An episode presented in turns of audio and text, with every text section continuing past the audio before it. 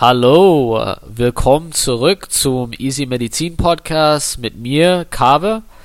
Ähm, heute würde ich eine neue Edition von Easy Medizin dann beginnen und es das heißt Rapides Repetitorium. Ich würde so Fragen von verschiedenen Bereichen der Medizin stellen und hoffentlich durch die Assoziation und äh, Active Recall und ähm, ja, Space Repetition würdet ihr dann mehr mitbekommen und mitnehmen von diesem Podcast und das richtige Kreuzen an dem Prüfungstag, ja. Ähm, auch wollte ich sagen, sorry, dass ich nicht ähm, in den letzten zwei, vier, fünf Tagen ähm, Podcast gepostet habe. Ich bin krank mit Covid und ja, aber egal. Los geht's. Bis gleich. Okay, erste Frage. Eine 66-jährige Patientin kommt in die Klinik und beschwert sich über Abgeschlagenheit und Hämoptysen seit fünf Wochen. Sie sagte, dass sie 45 Pack Years hat und sie sagte auch in den letzten fünf Wochen hat sie Gewicht zugenommen, was für dich sehr interessant ist.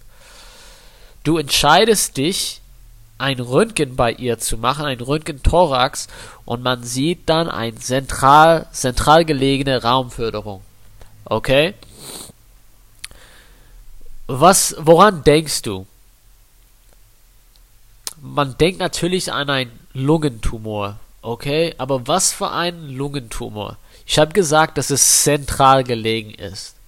Es gibt zwei Arten von Lungentumoren, die normalerweise zentral gelegen vorkommen. Welche Arten sind die? Das ist die Plattenepithel-Lungenkarzinom und die kleinzelliges Lungenkarzinom. Okay?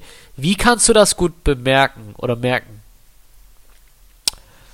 Auf Englisch kannst du die Begriff, die, diese Begriffe benutzen, die englische Begriffe, damit du das leicht merken kannst. Und zwar Plattenepithel-Lungenkarzinom heißt Squamous Cell Lung Cancer und kleinzelliges Lungenkarzinom heißt Small Cell Lung Cancer und die sind beide central. Small Cell, central, Squamous Cell, central. Die zwei Lungenkarzinome, diese Art von Lungenkarzinom, sind zentral gelegen, normalerweise. Und die anderen sind normalerweise peripher gelegen. Okay? Das ist erstmals das. Jetzt, die nächste Frage ist, wenn es ein Lungentumor ist, würdest du ein Gewichtszunahme erwarten oder Gewichtsabnahme? Also normalerweise ein Gewichtsabnahme. Aber es gibt ein bestimmtes paraneoplastisches Syndrom, das zu einer Gewichtszunahme führen kann. Was ist dieses Paraneoplastis-Syndrom? Das ist dieser ektropische ACTH-Syndrom. Okay? Und wir wissen schon, das führt zu einem Cushing-Syndrom. Das heißt, diese Moonfazis, dieser Hirsutismus, diese Hunchback, ähm, diese fett, fettige Bauch, sagen wir mal so, das, das wird alles äh, normalerweise bei einem Cushing-Syndrom vorkommen. Proximale Muskelschwäche, solche Sachen kommt bei einem Cushing-Syndrom. Okay?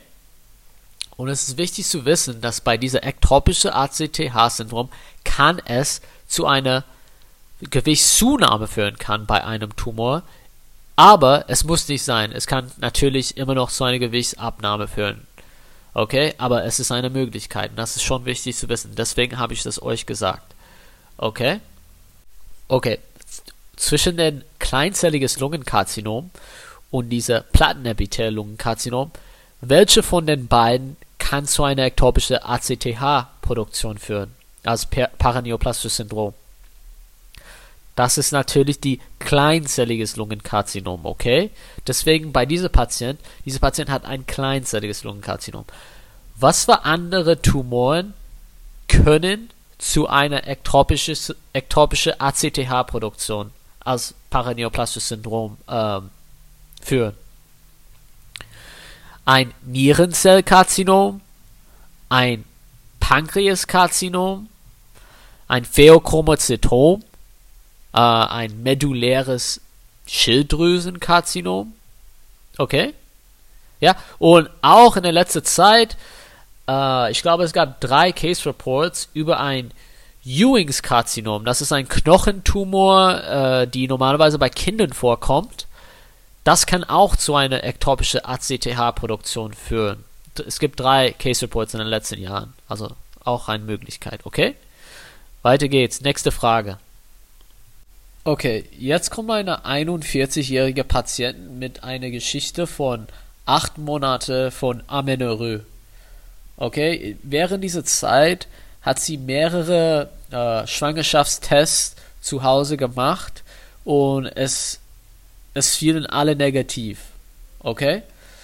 Auch dazu hat sie Dysparanoie, also äh, Schmerzen beim äh, Geschlechtsver Geschlechtsverkehr und auch hat sie so ähm, verschwommene Vision, also es ist, sie sieht verschwommen halt, okay? Aber sie hat kein Galaktorie, keine Kopfschmerzen, keine Gewichtsänderungen, nix, okay? Auch ihr Blutbild ist ganz normal und wichtige metabolische Werte wie HbA1c und die LDL und alles ist in Ordnung, okay? Ähm, man guckt ihr Prolaktinwerte an und es liegt bei 50 Nanogramm pro äh, Milliliter, okay? Und normalerweise es sollte bei 5 bis 20 Nanogramm pro Milliliter liegen. Man, man guckt sich das äh, LH und FSH an. LH, man kann es nicht mal detektieren und der FSH ist in einem äh, niedrigen Normalbereich. Jedoch die Alpha äh, Untereinheit ist sehr, sehr hoch, ähm, sagen wir mal so, im Blut zu finden. Sehr, sehr hohe Konzentration davon, diese Alpha Untereinheit. TSA, Testosteron, ähm, Insulin, ähm, Wachstumsfaktor 1, die sind alle normal. Man guckt das MRT vom Kopf und man sieht ein 2 cm ähm, Pituitary Tumor oder Hypophysentumor. Okay? Jetzt die Frage ist, was sollte man hier tun? Ich gebe euch Möglichkeiten. Okay, man sollte Octreotid geben oder sollte man Carbagolin geben oder sollte man äh, Bestrahlungstherapie von der Hypophyse machen oder sollte man ein Transphenoidal Hypophysen ähm, OP machen? Erstmal, was ist das? Ist das ein Prolaktinom? Ich habe gesagt, dass Prolaktin liegt bei 50 Nanogramm pro Mikroliter und es sollte normalerweise bei 5 bis 20 Nanogramm pro Mikroliter ähm, sein. Wenn es ein Prolaktinom wäre, sollte man tatsächlich ein Dopaminagonist geben, weil Dopaminagonisten führen dazu, dass Prolaktin weniger ähm, ausgeschüttet wird. Okay? Es inhibiert Prolaktin äh. Okay? Jedoch bei ein Prolaktinom Prolaktin liegt nicht bei 50 Nanogramm pro Milliliter. Es liegt über 200 Nanogramm pro Milliliter, okay? Also das heißt, dass, das ist hier kein Prolaktinom, obwohl es doch mehr Prolaktin im Blut gibt, als es normalerweise sein soll. Aber wenn es kein Prolaktinom ist, dann warum sollte die Prolaktinspiegel höher als normal sein? Weil das ist ein Hypophysenadenom, okay? Es ist ein nicht funktionierender Hypophysenadenom. Ich sage mehr dazu.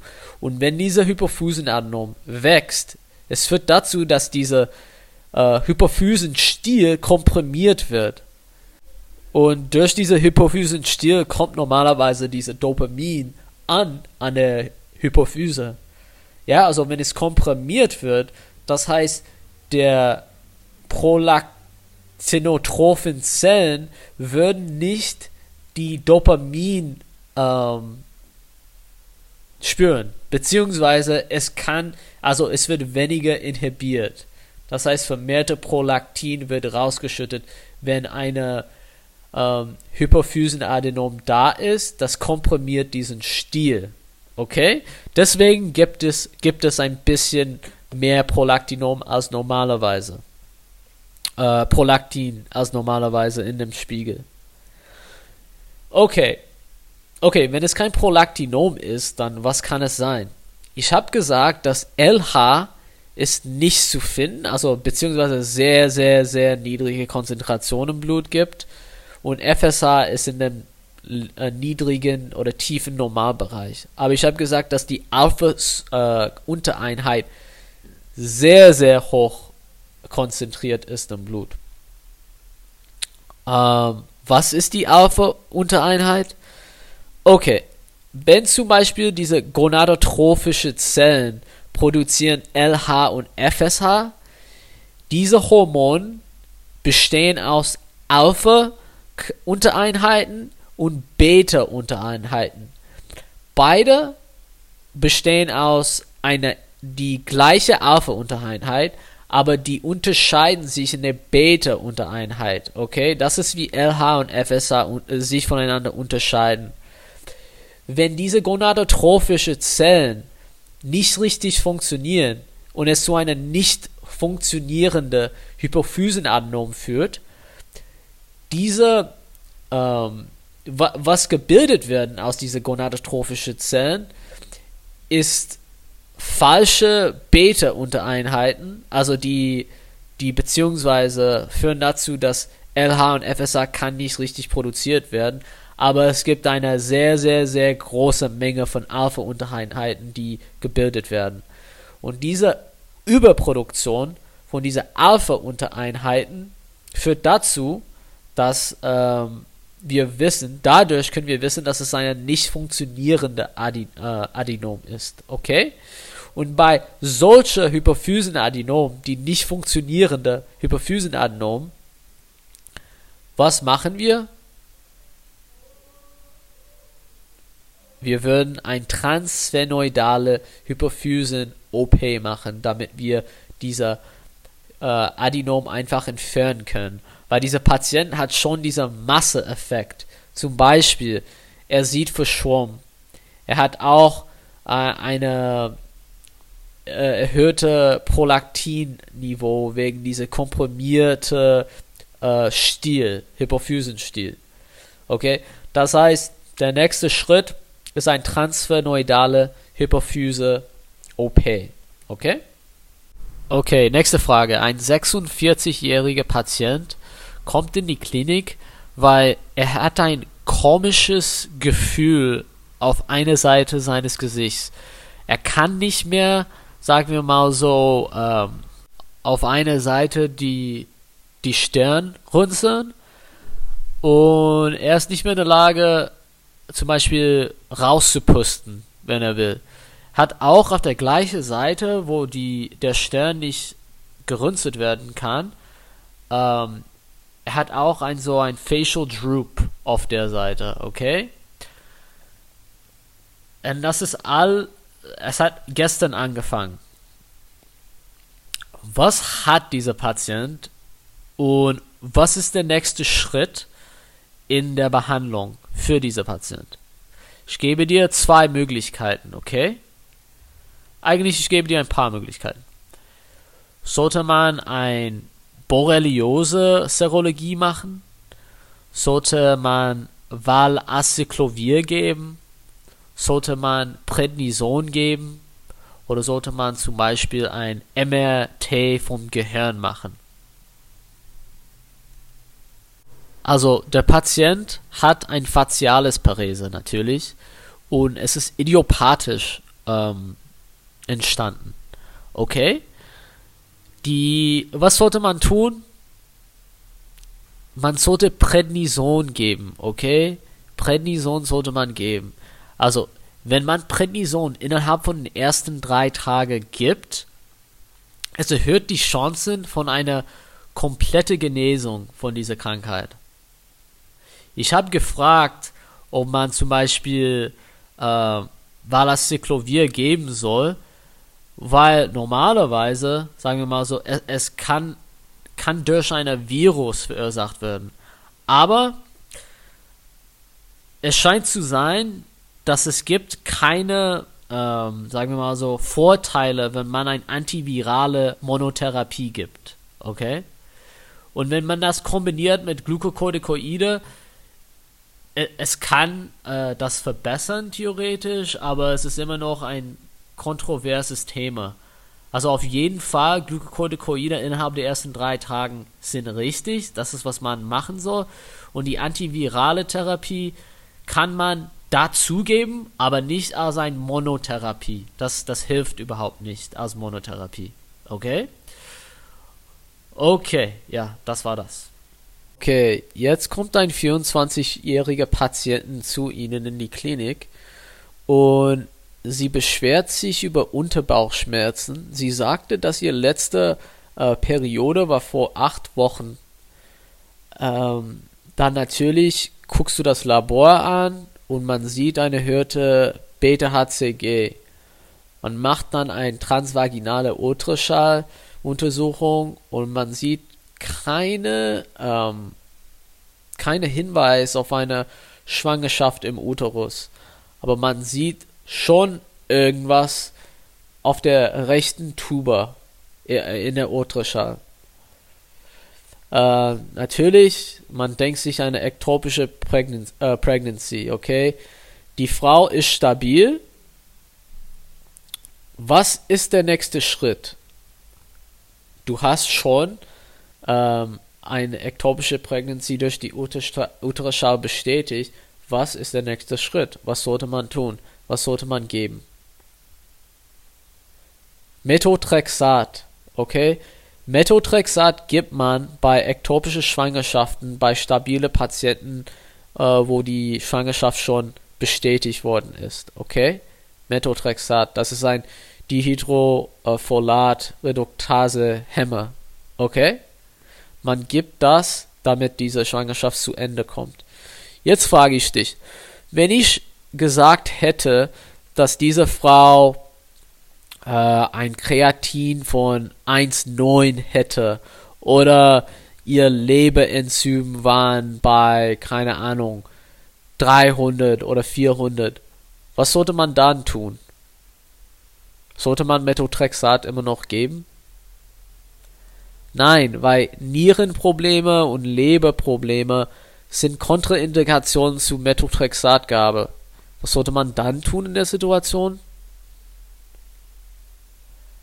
Man sollte das laparoskopisch dann entfernen. Man sollte die, ähm, die Schwangerschaft einfach laparoskopisch beenden. Alles klar? Wunderbar. Weiter geht's. Wie wäre es jedoch, wenn diese Patienten ähm, nicht stabil war? Es deutet auf dann eine Ruptur von dieser ektopischen äh, Schwangerschaft, okay? Eine Ruptur, das zu einer schwerwiegenden Blutung kommen kann und im Endeffekt äh, zum Tode führen kann. Was sollte man in dem Fall tun? Sollte man Methotrexat geben? Sollte man eine laparoskopische Entfernung machen? Natürlich nicht. Es geht darum, dass man eine Notfalllaparotomie machen muss, um das so schnell wie möglich in den Griff zu kriegen, damit sie wieder ähm, ihr Vitalzeichen äh, stabil äh, haben kann. Okay? Das wäre dann diese Möglichkeit. Also in dieser Situation die Lösung. Okay, ein sechsjähriges Kind kommt in die Klinik mit seinen Eltern, weil sie haben bemerkt, dass er viele dunkle Flecken äh, auf seinem Oberkörper dann ähm, in der letzten Zeit bekommen hat. Dunkle Flecken, ähm, die sind nicht pruritisch oder schmerzhaft, ähm, er hat eine ganz normale Intelligenz. Er hat alle seine Milestones äh, erreicht. Er ist jetzt sechs Jahre alt. Er ist in der ersten Klasse. Ähm, ja, und er hat auch in der letzten Zeit sehr viele Sommersprossen in zum Beispiel Achsal, axilläre Bereich und äh, zum Beispiel inguinaler Bereich bekommen hat. Ähm, jetzt äh, die Eltern sind ein bisschen, sie machen sich Sorgen, ja. Was wäre der nächste Schritt? Was sollte man tun auf jeden Fall bei diesem Patient? Was hat dieser Patient? Dieser Patient, dieser hyperpigmentierte Flecken überall der Oberkörper, die waren Kaffee Olay Flecken, ja, Kaffee Olay Makuls, okay? Und diese ähm, Sommersprossen, sagen wir mal so, in der axillären Bereich und der Inguinalbereich sind auch, ähm, sie kommen auch vor bei Neurofibromatose Typ 1, okay? Dieser Patient hat Neurofibromatose Typ 1. Aber du sagst mir, ey, Kave, bei Neurofibromatose Typ 1, der Patient wird natürlich doch nicht eine normale Intelligenz haben. Er wird schon ein bisschen ähm, Probleme in dem Bereich haben, oder? Ja, äh, du hast natürlich recht. Aber die Mehrheit der Patienten mit Neurofibromatose Typ 1 haben schon intellektuelle ähm, Schwächen, sagen wir mal so. Aber es muss nicht sein. Und auch, sie können auch später auffallen, ja. Also er ist sechs Jahre alt. Vielleicht, wenn er acht Jahre alt wäre und das Lesen dann mehr im Vordergrund ist in der Schule, äh, vielleicht würde es dann, dann auffallen, dass er eine ähm, Schwierigkeit hat beim Lesen, okay? Es muss nicht da sein, aber normalerweise ist es da. Okay, diese ähm, intellektuelle Schwäche, sagen wir mal so. Ich habe gesagt, was wäre der nächste Schritt? Wir wissen, dass er Neurofibromatose Typ 1 hat. Was ist der nächste Schritt? Eine ophthalmologische Evaluation. Also er sollte untersucht sein, äh, untersucht werden von einem Ophthalmologe. Warum? Weil Neurofibromatose Typ 1 ist assoziiert mit optische Gliom, okay? Optische Gliom, also in den Nervus opticus, man wird dann ein Gliom normalerweise finden bei Neurofibromatose Typ 1, okay? Und das führt zu einer progressive, ähm, sagen wir mal so, Sichtverlust oder Sehverlust, ja? Alles klar? Wunderbar, dann weiter geht's. Jetzt ein 60-jähriger Mann kommt in die Klinik, weil er hat bemerkt, dass er eine Schwierigkeit beim Schlucken hat in den letzten zwei Wochen und er hat eine Schwellung in den letzten vier Wochen in seinem Halsbereich äh, empfunden oder gesehen. Hat auch dazu Fieber, Nachschweiß und Gewichtsverlust. Ja. Ähm, er hat äh, 15 Pack Years, aber er hat aufgehört zu rauchen vor 25 Jahren. Beim Hochheben beider Armen hat er eine verdickte Vena jugularis, äh, externe, beidseits, und sein Gesicht wird, wird dann rot, wenn er das macht, wenn die, die Arme hochgehoben werden. Man guckt sich sein äh, Schilddrüsen, also Werte an, zum Beispiel TSH ist erhöht und T4 ist erniedrigt. Sein Antithyroid-Peroxidase-Antikörper sind extrem hoch, okay? Was ist die Ursache von, die Beschwerden, von den Beschwerden dieser Patient? Okay, erstmals er hat eine erhöhte Antithyroid-Peroxidase-Antikörper. Ähm, Spiegel, sagen wir mal so.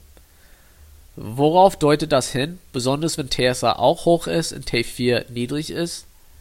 Das deutet auf Hashimoto's Thyroiditis hin. Okay? Aber die Frage ist, wird Hashimoto's Thyroiditis zu Fieber, Nachschweiß und Gewichtsverlust in den letzten vier Wochen führen? Eher nicht. Hashimoto's Thyroiditis führt natürlich wahrscheinlich zu einer äh, Gewichtszunahme, weil die Metabolismus wird dann äh, niedrig.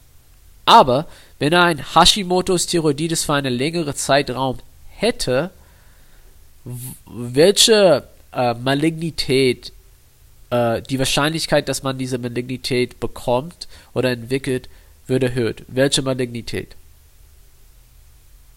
Das ist der Schilddrüsen-Lymphom. Wenn man ein Hashimoto's Thyroiditis hat, das erhöht die Wahrscheinlichkeit, dass man ein Schilddrüsen-Lymphom entwickelt. Okay? Was war diese komische ähm, Prüfung mit dieser, wenn man diese Arme hochhebt und dann plötzlich eine Rötung ins Gesicht sieht und eine Verdickung der Vene jugularis beidseits dann sieht? Was ist das überhaupt? Das ist der Pembertons Test. Und was bedeutet das? Das bedeutet, dass wenn eine Rötung ins äh, Gesicht gesehen wird und auch diese Vene jugularis äh, Verdickung dann sieht, wenn man die Arme hochhebt, das deutet darauf hin, dass die Ursache davon stammt von einer Obstruktion aus, die durch der Schilddrüsenvergrößerung äh, zustande kommt, okay? Pembertons Test, okay? Wenn das ein positive, wenn das positiv wird, das heißt, es ist durch die Schilddrüsenvergrößerung äh, verursacht wird, worden ist. Okay? Alles klar? Hashimoto's Thyroiditis erhöht die Wahrscheinlichkeit, ein Schilddrüsenlymphom zu entwickeln. Alles klar. Dann, ich glaube, das war's für heute. Ich hoffe, dass das verständlich war und ich hoffe, dass ihr irgendwas von dieser Folge mitbekommen habt und dass, wenn solche Fragen in der M2-Prüfung vorkommt, kommen, dann würdet ihr das Richtige kreuzen. Naja, vielen Dank für das Zuhören und bis zum nächsten Mal.